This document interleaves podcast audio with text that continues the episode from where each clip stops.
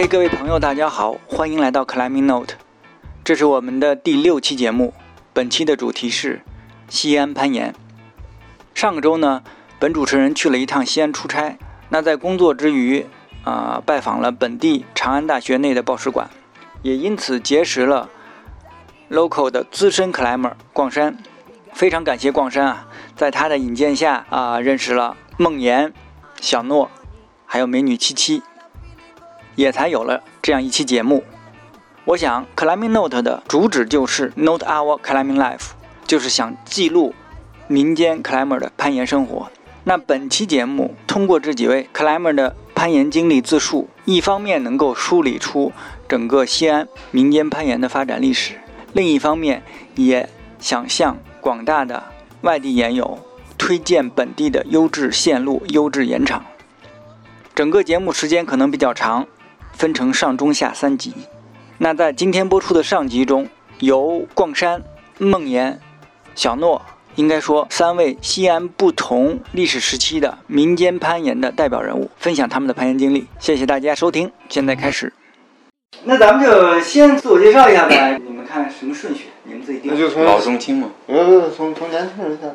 您 你要不也加入？我不用，我我没关系就行。那我我先介绍一下自己啊，啊我叫小诺，啊，大小的小，诺言的诺，从这个应该是从今年是一六年对吧？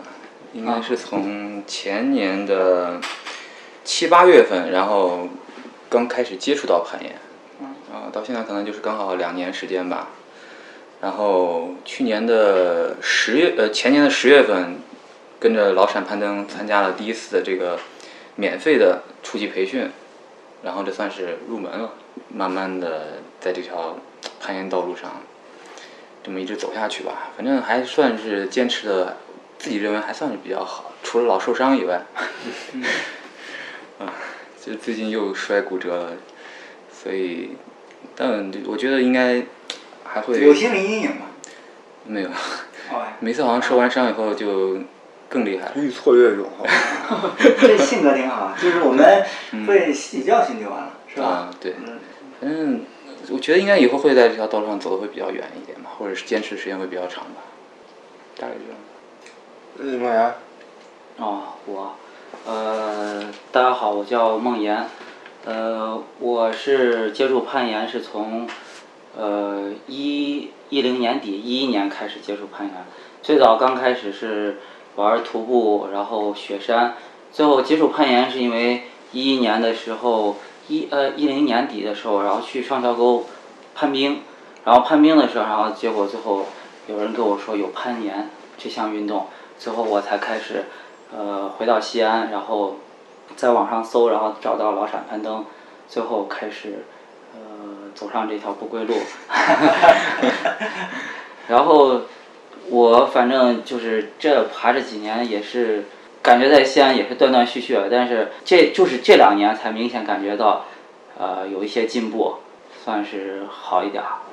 呃，我叫逛山，从零三年开始接触户外，那时候主要就是徒步呀什么的。然后到零四年的时候，我记得很清楚，就是那时候那时候网络还不发达，然后在网吧上网，在网吧上网，在一个论坛里面看到一个 Master 五的那个视频，然后就感觉就热血沸腾，就埋下了这颗这颗种子了，就是。然后我毕业的时候，零四年我毕业的时候，就是长安大那边那个报识馆才建起来，嗯，然后就去尝试了一下，然后毕业了以后就离开西安了，然后也再就没有攀岩，然后一直到零六年回来了以后，然后我们那时候倒不是说攀岩，我们那时候是喜呃玩这个雪山的自主攀登，呃那自主攀登呢，那就是想有一些自己的队伍吧，然后那时候就我们就几个哥们儿就弄了一个叫蓝呃蓝冰川的一个组织，那这个组织呢就是。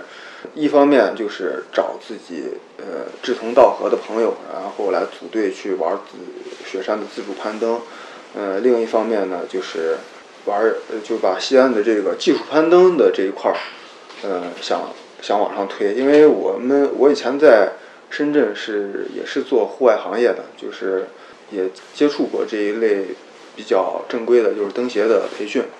啊，所以就我们就想把这个事情就做得更好一些，让西安的这个技术攀登这一块儿能能发展起来。那从零六年、零七年、零八年一直就是玩这个技术类的这个，包括绳索的速降呀，然后攀冰、攀岩，呃，攀岩玩的比较少。那时候正式开始攀岩，应该也是从零九年。呃，零九年那时候，我们我们那时候雪山自主攀登也也玩，然后攀岩也玩。就是雪山的自主攀登，就是冈什卡那时候我们是几呃几个人自主攀登的登顶。呃，然后从零九年开始，我们就开始来开发一些盐场，啊，最早就是天子峪呀，然后大峪的拴马桩呀这些，然后一直从零九年开始，应该就有老陕攀登的这个技术培训，也是免费的，到现在已经做了十三期了，然后就这么。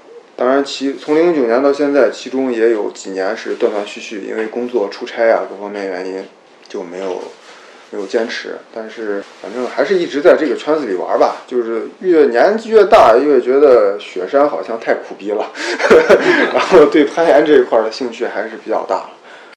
我觉得刚才有听到关键词儿啊，一个是特别关键，一个叫老陕攀登，对吧？还有一个蓝冰川，这俩有关系吗？这俩有关系。蓝冰川实际上是我们一个小群体，就是几个人为了呃自主攀登，然后成立的一个小群体。那么这个小群体通过大家集资买了一些装备，然后定期的进行一些训练，呃，同时组织一些活动。一来是找到呃找到这个志同道合的朋友来一起进行这种自主攀登；二来就是通过这个活动来积攒一些呃费用来。购买装备，把这个钱再再投入到我们的攀登当当中去，就是以贩养吸嘛。嗯啊，然后我们到一定的程度，就是因为我们就会经常做一些活动嘛，做一些活动大家会来参与。那么我们这个呃圈子到一定的程度了，我们觉得应该有一个平台出来了，所以就哪一年哪一年来着我忘了啊，好像是零九年还是零几年，就有来老陕攀登这个论坛出来。啊，然后我们就希望用这个论坛来影响更多的人，然后让更多的人有点前身的这个关系，对，是这意思吧？对，啊，嗯，那我我可以理解成西安最早的一批民间的 climber 也是从山友转过来的，基本上山友差不多，对，是吧？对对对，大部分都是登山徒步，然后雪山这种，然后呃才接触到。对，但是呃，但是有一点就是，西安最早攀岩的人不是我们，呃，是那个绿瑞的那个老板，现在他叫杨东啊，他是从体院学体操的，然后派到日本去学攀岩的。但是他不是，他最早不是山友，那他是通过这种途径到到这个攀岩这块儿来的啊。啊，然后他就回来西安，是吗？对。我的意思，那我们说民间嘛，他是一个从业者的话，如果说从从民间的角度呢，啊，就我说民间的 climber，民间是我我们这帮，嗯啊，就是他当时回来以后，是只是学校里带学生会有，学校里他回来也没搞攀岩，嗯，啊，他回来是搞健身了，嗯，因为攀岩那一阵儿在没法搞，做一个死一个啊，但是他也会在长安大报使馆玩儿，嗯。啊，然后我们我们也会一起玩儿。就是那咱们就先从这个这个时间轴来算吧，就是说最早一批，刚刚你说那个时候最早一批从山友转过来的 climber，嗯，那你们活动场地平常室内训练就是长安长安大那个小报石馆啊，嗯，那个是你刚才说是零四年，对，零四年，零四年建起。那昨天晚上我去看了啊，嗯，那个还有立丰的老板，对吧？对，那那是那从别处拆过来的。那个原来就是立丰的板，嗯啊，立丰过来建的那个岩馆。啊，专门就在就是在那儿建的。长安大的他他那个老师，嗯，他应该是最早最早的克莱曼啊 啊，他是跟苏联人学的攀登，他手上还有苏联的上升器，那应该是七八十年代在风雨口开过两条线，然后啊，我知道他是登山，他地院的，登山出身。呃，他是地大的，就是我们国家最早一批地大引进的这个攀岩这个项目啊，他是从那儿来的，然后他就在长安大里面来倡导这个事情，最早一块板是在他的推动之下来完成。然后就是就是田径场，昨天晚上我去那地方嘛，就那不是那个啊，不是那个最早最早长安大是三个校区，呃，是三个学校，嗯是建建建筑科技大，呃，不是是叫建筑建筑大学还是啥？你知道不？建大，不是嗯公路，公路学院一个啊呃，然后地质学院一个，啊，建筑学院一个，这三个学院，这三个学院以前不挨着。然后呃，最早一块板子是在地质学院，地质学院的一个小二楼里面。然后零四年是在那儿，然后零六年还是零七年的时候把它拆过来，拆到这边，移到这边。OK，那刚才你你也说了，那自然岩壁啊、开线最早是什么时候？开线最啊刚才早，说已经七八十年代就就因为地地院的，对他们从苏联还是哪？对对，从跟苏联人开的啊啊，这个可能专门聘请过来的专家吧。现在现在还有吗？呀，现在我都没去过是吗？没去过了嗯啊，没去过了。什么地方？小玉是吧？在没有没有，不是在小玉，在风雨口里面，嗯，这你们都不知道。然后呃，然后就是零三年、零四年的时候，杨东，嗯，呃，回来开了大概四条线吧，啊，那就是最早的。然后接下来就是运动攀呗，运动攀的嗯啊，运动攀的。接下来就是到零七零八年，我们就开始比较比较大规模的开线了，就是有那种延长的意识，啊。来来开这些线路。就以前都是东一条西一条，这儿一条那儿一条那种。嗯，那就是零七零八，那转过来是不是就到他那个？他是一一零一零年年底啊，嗯嗯，就是那时候已经线路开发的比较多了。线路开发的，基本上天子峪开发的有十几条了啊，就成熟的盐场就当时有天子峪、拴马庄，拴马庄嗯，两个盐场，呃，原来还有那个兰芝列那一块儿，但是那个线路太短了，就是啊比较有少呃人去爬的人比较少了。然后那时候零七零八年我们还爬传统，那是美国过来一个老外在在这边学呃留学，然后我们就跟他一块儿去学习嘛。然后在大屿还开过一些比较短的传统线。那时候用什么塞？那时候我们有塞子，其实有的有的就是零六年就大家就凑钱买塞子了嗯，啊。这个攀登意识还是有的，就是不太会用或者呃用也用，但是就是呃，你可能你自己摸索着用，跟人家老外过来，呃，手把手的教你，你的心里的这种感觉不一样。也许你也没用错嗯啊，但是就是在这块儿得到一个印证对对，啊，就是就是这个状态。建立信心很重要。那么后来我们爬传统的时候就就有很多理念嘛，比如说是先顶绳啊，然后在顶绳的情况下你放塞子嘛啊，然后 aid aid 完了以后，然后才开始正式的这种传统攀登。这这是老外带过来的这个思路。嗯，也不是，也是我们在网上网上哦找的啊。我们那时候攀岩的时候，基本上百度能搜到关于攀岩的两个词，这个词条的所有的帖子我们都看过啊。就是那那个那时候我想想叫什么七七 C 那个网站你，你你上过吗？就赵凯他们弄的那个呃 V 七，啊，V 七 Plus 吧还是什嗯么的？，V 七，嗯，我知道那个网站嗯，嗯，然后还有盗版言语九，早期的早晚研究，嗯？但是现在也变化也不大，呃现在质量也很高，现在是人比较少，嗯，但但是片片经典，啊对，风格不一样，对吧？嗯，又聊偏了，没关系没关系。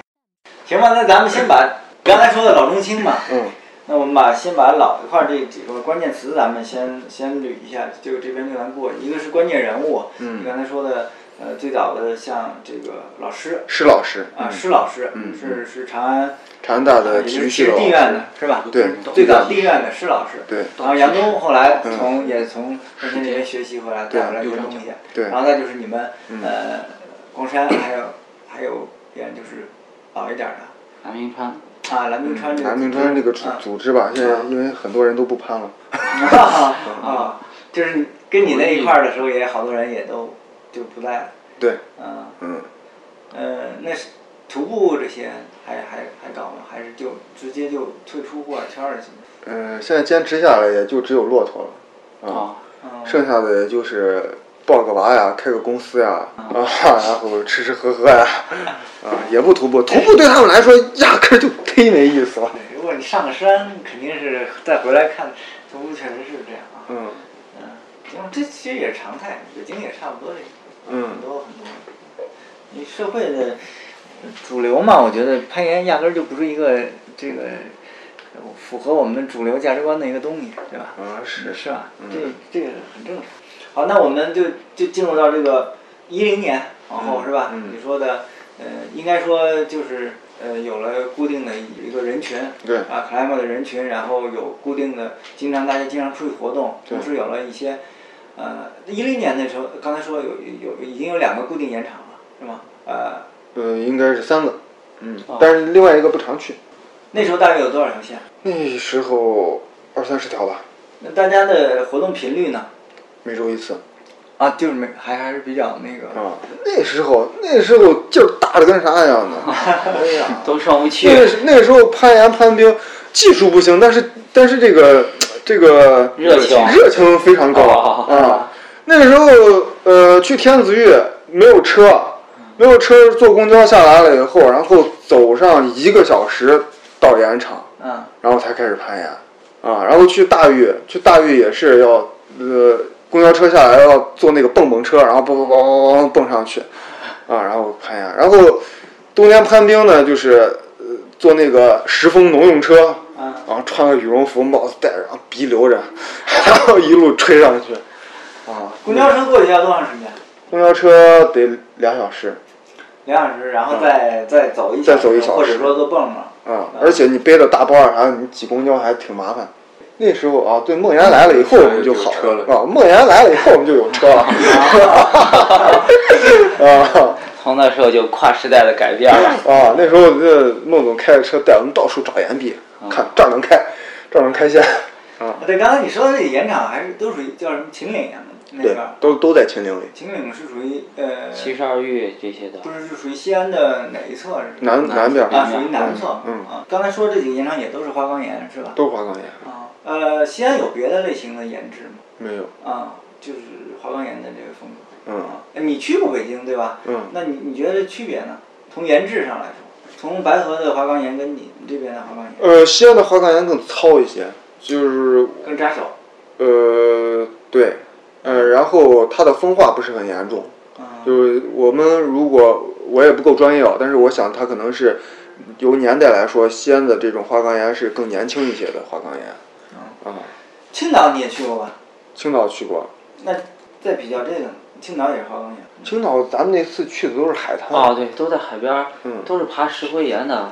花岗岩好像没有石灰那青岛青岛没有就是我说那个海边那个抱石的那爬那个石那这花岗那那是花岗岩，但是它是腐蚀以后的花岗岩。海风啊特别扎手都感觉跟石灰岩一样，特别扎手。我们这边这个岩质非常好，它不是很扎手啊，啊，很细腻，呃，不也不算很细腻，就是摩擦力比较好。但是呃，但是它的这个呃破碎度又又不是太那个破碎。说一下中段这个时间段，呃，比较活跃的人物呗。然后，中段就梦岩说吧，嗯嗯，中段儿，中段活跃人物。就梦岩嘛。还有谁？哦，对，还有那个谁，王菲，啊猫，然后她也算是在这边儿，呃，比较活跃人物，而且刚开始西安的这个户外的，就是攀岩推广，其实好大一部分也是亏了他，因为那个一一年的时候，那个一一年当轩辕中国，嗯。轩辕中国来这边开的线，然后当时那个开线，当时也是因为呃王菲，然后她通过就是呃可能跟轩辕中国里头一些人的关系，然后把西安的一些盐场信息和照片发给他们，然后结果最后就是才引到呃让学员中国来西安开的线。然后他在那一阵儿，包括后头这一次学员中国，还有呃其呃中间那个就是茄子山，开茄子山，基本上都是他发的照片儿，最后把那些大牛们引进来的。所以说他在这个，我俩基本上爬的时间是差不多，他比我早个早个半年好像，嗯但是这段时间好像就我俩，还有谁啊？灵魂也稍微晚一些，啊比他再晚一些，啊。就是从从你到他的这个中间。中间这一块儿。中间好像就、嗯。就比较活跃的，好像就是我们俩，而且我们俩就是可能呃出去玩的频率也相对高一些。就是你那时候已经开始开线了是吗？那时候我刚开始，我是巡演中国走了以后好像，然后哎对，巡演呃一一年就来过，就是第一届巡演，一届，最早一届，嗯，嗯那届反正是应该是开线质量最高的、嗯，团队阵容最强的，最强的、嗯啊，在这边待了有将近半二十二十多天吧，好像。嗯嗯二十多天。当时谁谁过来？西班牙那个托尼托尼啊，啊，然后张勇、张校长，哦，还有邓肯，嗯阿杨邦他们带的人过来不是吗？不是不呃，阿邦回去了那时候，是吧？啊，但是后来阿邦又专门过来做了一次报时的那个叫啥？那个叫就报时线路的开线那个开发嘛。叫他他把那个叫啥？他把那个活动叫啥？传言中国哦，。传言中国，对对对，传言中国。啊，嗯，他过来传言中国也开了一百多条报时线。一百多条报时线，嗯呃，也是在那一片区是吧？对，现在现在是呃，你们都开车了，开车多长时间？开车四十分钟。我们有时候下班儿就像这个夏天啊，基本上就四五点约个人，然后下班开进去，然后 晚上报时报到个十二点，开夜盘开回来。嗯，这是挺好的生活，是吧？嗯因为因为关键就其实不不长，嗯，就尤其你晚上晚一点回来还不堵车了，对对吧？唯一的缺点就不能喝啤酒。啊，因为在北京上下班四十分钟太正常了，嗯是吧？两个小时都很正常，要是四十分钟嗯嗯啊，这样挺好。那就是中间这个，啊对，刚才说到开线，你是什么时候就想起开线这个事儿？开线是自从就是反正轩辕中国来开完线以后，然后因为西安这个报时水平，包括大家就是攀爬水平，当时都很低，然后又没有人教，大家都是属于自己琢磨。然后当时一些线就是属于像那呃简单的点九幺零的线，你爬了就爬过去了，然后剩下那些爬不上去的，你就死也上不去。没线爬了就是。对，然后当时就没线爬了，然后就很尴尬。然后你说男的吧，是挺多男线放在那，但是我都上不去。然后当时就想着咋办，然后就给自己开点儿吧。啊，给自己开点儿线吧。然后当时就是想的是互相开，然后想到我自己开的线，自己爬了也没啥意思。是。然后我们最后就几个人，就是特别是跟光山，就是开完线就我给他开一条线，或开几条线，然后他来爬我的线，他开完我们去爬他的线，就互相这样子才能，就是有点激情。嗯爬线才有意思。然后就是因为那，最后越爬就是越开越多，然后就反正就上道了嗯嗯。啊。就因为最早啊，我们呃天子峪那片儿线全是我开的，我可能一年中就是过去了以后，然后给他们挂个顶绳，然后我就在旁边开线，整个一年都是那么过的。就开的人都想吐，你知道吧？而且开完了以后你就不想爬它。哎，有多少条？那时候开了十几条吧，但是那时候那时候一天一回去一天也就开一条线，那个钻也不行，那个钻也就是打一条线，而且而且那时候就是嗯，我也是想让更多的人来参与到这个开线当中来，所以就是我把线标好，然后有的人上去打，有的人敲钉子啊，就是大家都来尝试一下，然后让让可能更多的人来体会到攀岩的乐趣，结果他没体会到。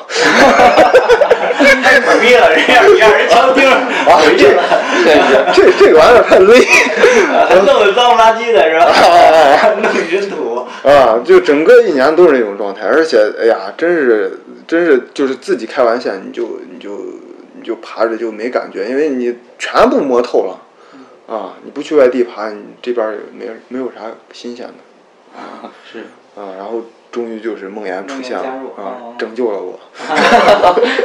拯救了你。那你也开了多少条？攀岩圈儿。我其实那时候开的也不算特别多，就是零零星星的。然后因为当时慢慢开始，除了呃，原来最早我去的时候只有天子峪跟那个大峪拴马庄两个盐场，嗯然后结果就是因为线那些地方也开不出线了，然后最后才开始开着车，然后满沟里头转，然后就大家一看说，哎，那这块岩壁也可以。嗯然后而且刚开始都挑那个简单的，然后就是因为那时候还不不会从底下开始往上开，开的都是爬到山顶上嗯降下来开，所以当时都看见有一些呢特别高的、特别难的，也能力不到，嗯也不敢。嗯。然后当时就找了，咱最后第二个开的岩场是第二个开的岩场就是咱们那个九仙阁岩场啊，九仙阁岩场是我们先开的，先开了，后来开了大概五条线，啊，然后把学员中国的人叫去，叫去他们又开了大概八九条吧，差不多。啊，然后八九条后面，然后他又开了多少条？四五条四五条啊，才把那个延长线啊迷齐了啊，那那个岩场现在应该算五星级延长，啊，对，而且那个拴马桩那个延长，它是幺幺到幺二级别的线，非常经典。呃，那个呃，天子峪延长它是五点九到幺零，呃，到幺幺级别的线，幺线幺出头，对，啊，到幺幺级别的线非常多，分开。而且而且秦岭这个这个地方啊，你很你很难找到五点八、五点九、五点七的线。啊啊，但是幺幺幺二的线很好找，幺三幺四的线又不好找，啊，很尴尬它它这个颜值就是就是这样的。跟角度有关系啊对吧？啊。而且它不像那个韩国那种，就是你那开那抹坡，然后抹坡上不长植物也好，人家都开那 slab 线，嗯。然后它都能开。咱这边的抹坡上又全是土，又长植物，然后那工作量特别大，你开条五点八的线，相当于开两条幺零的线或者幺幺的线，你光那铲土啊，然后收拾半天，然后原来那个九仙阁里头，呃呃，最早那个线，嗯。原来开在最里头那几条呃幺零线也是那，当时开完以后那个线半米土哦，底下那土都给垫平了，然后结果最后那线开到最后老落灰，老就好多人一爬太脏了，嗯。最后搁到现在也没人爬，嗯。开完就一直撇那儿，这跟角度啊什么都有关系，对。对吧？所以就说这边这开线很尴尬，然后反正我们现在包括现在开线也是这样子，就是反正我们现在找的这些盐场，包括玄中国，后来这一期就是今年，呃，今年过来给我们开这一线也是这样，基本上都是集中在幺零幺幺，嗯。到幺二，然后幺二再往上可都找不出来，就幺二再往上就是都属于是就是跟那个镜面儿一样，然后有点也是那点特别特别小，嗯，就就感觉反正因为我原来就是还专门有一段时间老想去外地就体验什么叫幺四线，因为我觉得咱这个花岗岩就是现在我们这边儿这个情况开不出幺四线，因为我觉得就这样子都已经幺三了，然后幺四线到底长什么样子，嗯，就很好奇。然后到现在不过也没尝试到幺四也也，也不一定，我觉得可能就是我们的水平不到那个水平，你看不出来那个线。对因为我们以前开幺零线的时候，旁边放一条幺二线，我们觉得那那爬不成 啊。但是你到你到你水平到幺幺幺 CD 的时候，哎，有门儿，对，你就觉得能开。呃还是还是有有时候可能你看不到，是因为你的能力不到。对经验也不足。嗯，行吧，那咱们到小诺这边了，是不是差不多？你这块儿先说一下活跃的人物呗。嗯，活跃的人物小诺雷哎，对你到你这块儿是不是就拍 climber 就会更多一点了？，对，会多一些。那先补充一下人数呗。你那时候大约出勤率比较那个什么的，我那时候大概二三十人吧，最多、最多二三十。然后到到梦岩这个时期呢，就是也差不多，也还是这么多人。也就最多多了一点儿，因为那个多多十个人吧，对啊，最多多十个人了不起，嗯因为那时候也是好多人爬完以后，然后有些人就是可能刚开始觉得难度太大，新老更替。对啊，嗯，有些人啊没有很多人都退出了。啊，只不过你们你们那时候可能呃到梦岩这时候可能出勤率大家更那个对，更更频繁。更频繁一点了。嗯后来有车了是吧？也更方便一点，对吧？对吧？啊，然后到小诺这时候呢，前年是吧？前年对，前年到现在，我感觉常玩的也就四五十，经常出现的，五十人左右吧，有了，差不多有了，嗯嗯，五十人左右。嗯其实我们也就建了一个，就是有先锋能力的，把有先锋能力的人和先锋保护的人建了一个群，然后大概可能有些人也没进来，但是大概可能群上现在三十多，哦，再加上绿的瑞那边啊，可能就是五十五六十的样子嗯啊，大概这个人数吧。我们现在哎呀，经常玩的，但是我觉得啊，就是很多过来玩的人就会玩一段时间，但是留下的人也不多，就是从比例上来看并不多。比如说我们，你像我是从老陕攀登的这个第八期的培训来开始的，就免费培训。然后我们那期培训，嗯，就我和蜗牛两个人留下来了。然后像之前我们还经常一起玩的，像灵魂，像格格，还有小葵，是我们之前的一批可能经常一嗯就是比较常来的一个一几个 climber，但是他们现在像小葵也退出了，然后抱娃去了。啊、对，有小孩儿了。然后像格格最近野外也也少一些了，好像没有、没有我们刚来的那会儿那么勤。然后包括灵魂，这个以前都是八块腹肌的，现在也是因为孩子现在肚子也出来了，嗯，但是可能 就是频率也会减少了也不是因为孩子，因为家庭，家庭包括了他的妻子。啊。对，好吧，领会啊，领会了就行。那对，有可能也会为了妻子吧。嗯，嗯，然后我们到我这个就是我们那一期可能也参加培训有十几个人，也现在常玩的也就我和蜗牛两个人，也就很自然的那会儿我俩就成了搭档了。当时，啊，当然后来有些别的原因，后来我们就是有没有继续在一起。然后我们后面像九期、十期，像有一些肉饼啊，嗯啊，然后这个嗯，还有这个胡博呀，嗯、还有很多妹子，我主要我觉得老陕的妹子很多，而且都是很漂亮的妹子，像七七啊，嗯，呃、小五呀、小叮咚啊啊啊这些对，就是老陕的一大特色，就是美女比较小。A 呀，嗯，然后后面可能也就差不多这些人吧，我们后来可能常来的也就是再加上十几个人吧，我觉得。嗯，啊对，，就从我后面开始，基本上每一两年时间啊，每一期培训大概又会有十五个人到二十个人，但是留下来就是三个人，三个人左右吧啊嗯，好的，时间过得很快，那感谢逛山、梦岩、小诺三位的讲述。现在我想，我们对西安民间攀岩的发展历程应该有了一个比较直观的认识。那么下集节目中，几位将继续给我们介绍老陕攀登自有的培训体系，以及对西安本地优质的盐场跟线路资源做一些推荐。希望大家下周继续收听，谢谢，再见。